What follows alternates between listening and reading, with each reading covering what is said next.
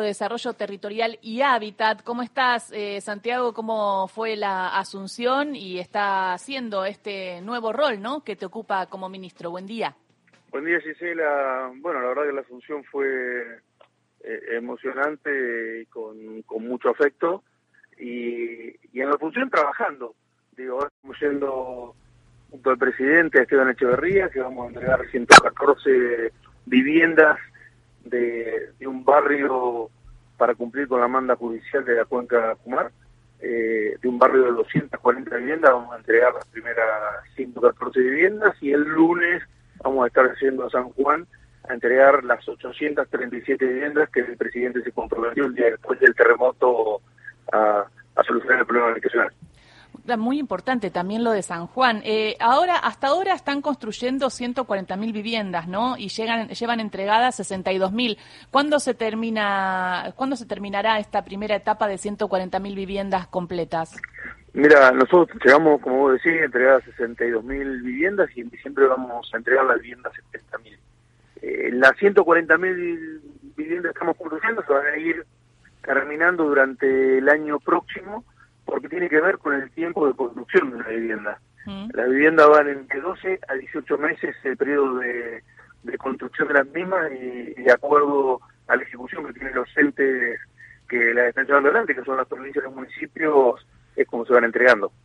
Y hay también eh, la entrega de 2.476 departamentos en Parque Patricio. Si me podés contar eso, porque no sabía si, no sé si entendí bien si era del Ministerio de la Vivienda eh, junto con Ciudad o es Nación en, haciendo estos departamentos?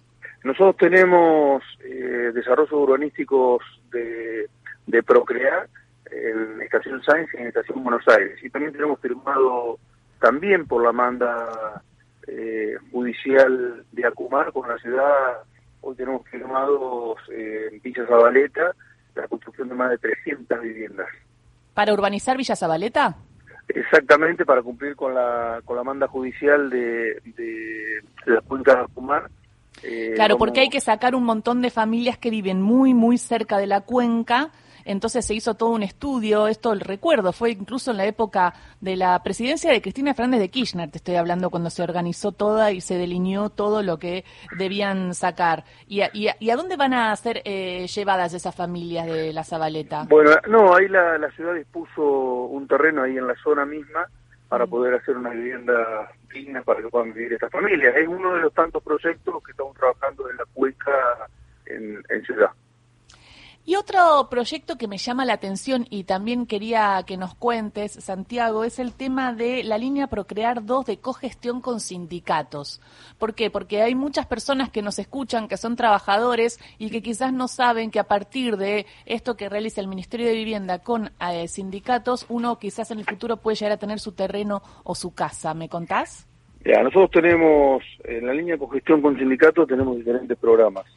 Uno tiene que ver con, bueno, de hecho, en Estación Buenos Aires en Estación Sáenz, a partir de ese convenio se le han dado a los gremios asociados a CTA y a CGT una X cantidad de departamentos para que para que los trabajadores eh, puedan recibirlos, pero también tenemos una línea en donde los sindicatos aportan los terrenos y nosotros construimos las viviendas y una parte de esas viviendas eh, son para los sindicatos claramente, porque son quienes aportan la tierra, y otra parte de esas viviendas que se construyen se pueden entrar en los sorteos del Procrear 2.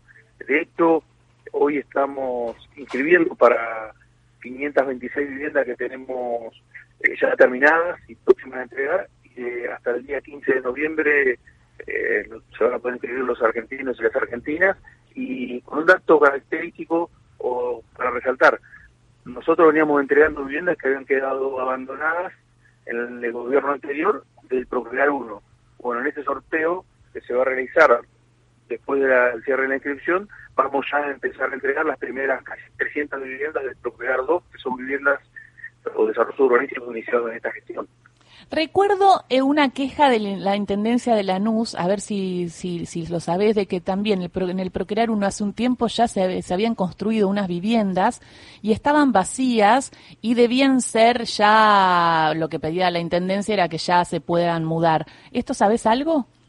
No, no lo tengo. Muchas veces puede ser la vivienda que esté terminada, pero tiene detalles de terminación de conexiones, Eh, nosotros cuando se terminan las viviendas rápidamente hacemos los sorteos. Eh, y también con la luz venimos trabajando con alguna con, algunos programas que tienen que ver con reconstruir, eh, que también la luz está dentro de la cuenca de la manda judicial de la cuenca Matanza de Rechuelo, mm. y venimos trabajando en algunos programas para poder terminar viviendas que habían quedado paralizadas también. Claro, quedaron muchas viviendas paralizadas, entonces tuvieron que terminar eh, eh, construcciones que no se hicieron. Eh, además veo que se están haciendo con todos los los departamentos, provincias y municipios, digo, más allá del signo político, y eso es muy importante. Y preguntarte por la subejecución del presupuesto o la ejecución. Terminando el 2022, ¿cómo vienen de presupuesto y ejecución? No, nosotros venimos ejecutando eh, muy bien y vamos a terminar el año, te diría, con el 100% de ejecución y tuvimos, que me parece que es importante destacar, venimos trabajando con el Ministerio de Economía ya planificando eh, lo que va a ser el año 2023. Y déjame contarte algo en lo que me planteabas. Eh, nuestros programas son federales y trabajamos con todos los gobiernos. Muchas veces eh, la gran problemática que tenemos tiene que ver con, contar con los terrenos, los municipios y las provincias. Y acá donde se nota a cuáles gobiernos le dan una principal importancia a la construcción de vivienda y cuáles no.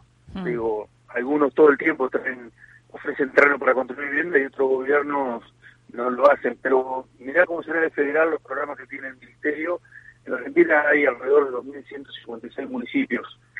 Eh, nosotros estamos con uno de los programas específicos, con el programa de crédito de construcción, estamos en más de 2.100 municipios del país.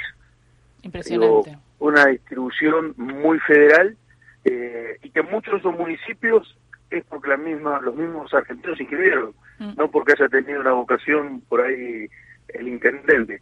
Pero bueno, nosotros creemos que esta política pública debe quedar instalada en Argentina y dentro de 20 años recién podemos empezar a pensar que estaría solucionado el problema habitacional. Abro las líneas por si alguien, algún oyente tiene alguna pregunta para el ministro de Vivienda, 1138707485 y preguntarte el trabajo en red, que es muy importante también para que se mueva el Estado. Ayer hubo una decisión, por ejemplo, del Ministerio de Desarrollo de no dar más altas de planes potenciar, serían el millón trescientos mil y la idea es generar trabajo genuino, pero sí dar herramientas para unidades ejecutoras y economía eh, popular. Dentro de la economía popular, la construcción es muy importante y se lleva su lugarcito. ¿Hay alguna experiencia que estén haciendo con trabajadores del potenciar como albañiles? ¿Hay alguna experiencia que me puedas contar que se está desarrollando en el territorio en donde el Ministerio de Vivienda trabaja en red con otros ministerios para generar trabajo? Mira, nosotros tenemos experiencia, de hecho, en la entrega de 140 viviendas la semana pasada en Almirante Brown, que también eran viviendas de la cuenca, digo, todo lo que está muy cercano por Urbana es cuenca, y las viviendas las construcción cooperativa. Nosotros trabajamos con las provincias y los municipios y ellos a su vez pueden contratar a cooperativas, que en muchos casos lo hacen, Avellaneda lo hace, eh, en el interior del país eh, fuimos a Salta y entregamos viviendas en Cafayate que lo habían hecho con cooperativas. Es una experiencia que los municipios que tienen esa, esa práctica lo realizan muy bien y, claramente se genera empleo. Y esto es lo que, lo que busca nuestro gobierno, porque en la construcción de viviendas no solamente es darle el sueño de la casa propia a una familia, sino que esa construcción de vivienda genera empleo y genera actividad económica que mejora la calidad de vida a todos. Y por otro lado, te quería preguntar por eh, la gente de clase media que está pensando en tener su casa, que lo querría hacer a través de un crédito, como Ministerio de Vivienda, además de generar la construcción de viviendas en distintos lugares, ¿generan eh, o generarán algún tipo de eh, acuerdo con algún banco para que las familias de clase media puedan acceder a casas ya construidas, por ejemplo, en el AMBA, en Capital, en Rosario, en las grandes ciudades? Nosotros eh, tuvimos, durante este año hubo diferentes sorteos de créditos de construcción, hmm. entendiendo que para tener una movilización en la economía, la construcción moviliza la economía porque el 90% del material que se utiliza, más del 90% en realidad, eh, que se utiliza en una casa es todo materiales nacionales. Entonces, eso es un círculo virtuoso en la economía. Venimos trabajando eh, para poder lanzar algún programa que tenga que ver con, con trabajar en conjunto con el sector financiero privado público, en donde ellos también puedan tener créditos eh, hipotecarios para, para la construcción de vivienda. Eh, Santiago, buen día, ¿cómo estás? no, quería preguntarte, con mucha frecuencia se habla de eh, aplicar un impuesto a las viviendas ociosas en Buenos Aires y en otras ciudades importantes. Eh, ¿Cómo está ese proyecto, si sabes de él? Mira, no, no conozco eh, demasiado profundamente ese proyecto. Sí, hoy tenemos una ley de alquileres. que nosotros siempre decimos de la experiencia como intendente indica que a veces las leyes son muy buenas cuando cuando las, las hacemos, pero después no son de tan fácil aplicación. Claro. nosotros creemos que tiene que haber una ley marco nacional en donde se den algunas características y que después cada municipio o provincia pueda dictar su propia ordenanza, su propia ley, porque en realidad son los que conocen la planificación de su territorio. ¿Qué quiero decir con esto? Mi experiencia como intendente eh, de Navarro, que estoy en de licencia, es que cuando un vecino tenía un problema con su alquiler, nosotros dentro del área del Consejo de Políticas Sociales teníamos un tratamiento especial para solucionar ese problema. El, vínculo más cercano del Estado siempre es el municipio y o la provincia en algunos lados. Por eso creemos que tiene que haber una reglamentación que sea local para, para poder dar solución y respuesta a estas situaciones. Sería más del municipio, entonces, como le planteas en Navarro, ¿hay déficit habitacional? Sí, en todo, en todo el país hay déficit habitacional porque nosotros por eso decimos que tiene que ser una política pública que quede establecido sin importar el gobierno que esté quien partido esté gobernando pero para una, dar una respuesta te decía nosotros aspiramos durante todo el año 2023 a terminar estas viviendas y firmar los nuevos convenios pero trabajar fuertemente en la planificación territorial para poder generar a partir del año 2024 100.000 lotes por año para construir 100.000 viviendas por año. Estefi. Mm, hola, buenos días, ¿cómo, cómo va? Eh, habló de alquiler, es una instancia que puede llegar a resolver algún conflicto. Ahora, hay algo que tiene que ver con los precios de los alquileres, que está realmente muy complicado y este mes van a subir alrededor de o más del 73%. ¿Eso no le parece, eh, no le parece problemático? Sí, por supuesto es problemático. Por eso te, te decía buen día, no te había saludado. Por eso te decía que nosotros creemos que tiene que haber una ley nacional, pero después tiene que haber una ley provincial que pueda trabajar sobre esa problemática. Desde una ley nacional no lo vamos a poder solucionar al problema que tiene el vecino de Navarro, que es muy particular. Digo, las realidades de cada una de las zonas de la Argentina son distintas. Por eso creemos que los gobiernos locales tienen que trabajar fuertemente en este tema. Pero eso significaría que haya un aumento, eh, digo, en, relación a la fórmula.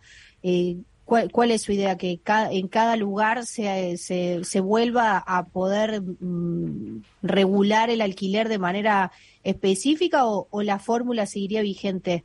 No, te vuelvo a decir, yo creo que tiene que haber una ley marco nacional, pero después cada, cada provincia cada municipio tiene que tener su tratamiento especial. Y no es lo mismo el alquiler en la ciudad de Buenos Aires en una ciudad del interior.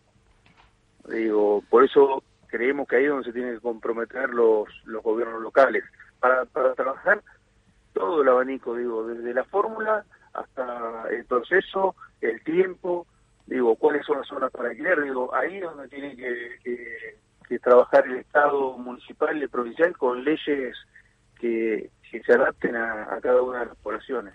Claro, no, y además teniendo en cuenta que eh, debería el alquiler aumentar por el, poder adquisitivo y, no por la inflación porque se vuelve muy injusto, ¿no? Para un inquilino. Eh, estamos hablando con el ministro de Vivienda, estamos hablando también del déficit de vivienda, estamos hablando de las construcciones que se están realizando. Ahora a las 11 están, eh, con junto al presidente Alberto Fernández, entregando viviendas y el intendente Fernando Grey.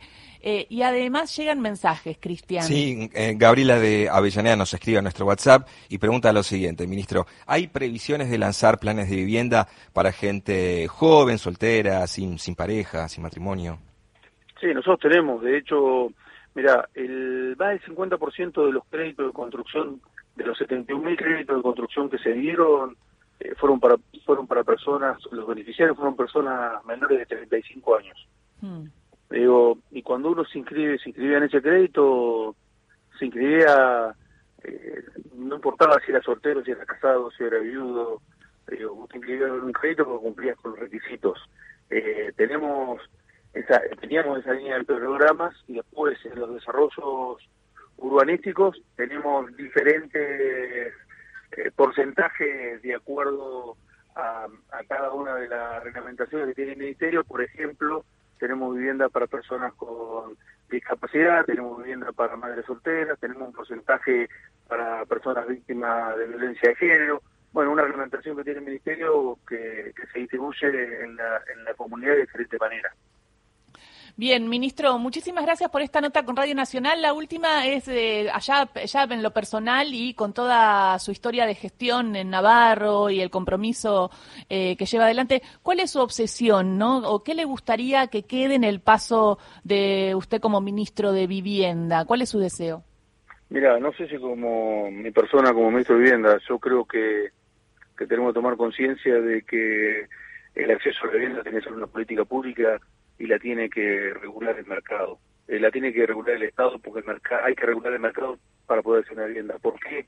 Porque si el Estado no está, sabemos lo que pasaron con los créditos UBA.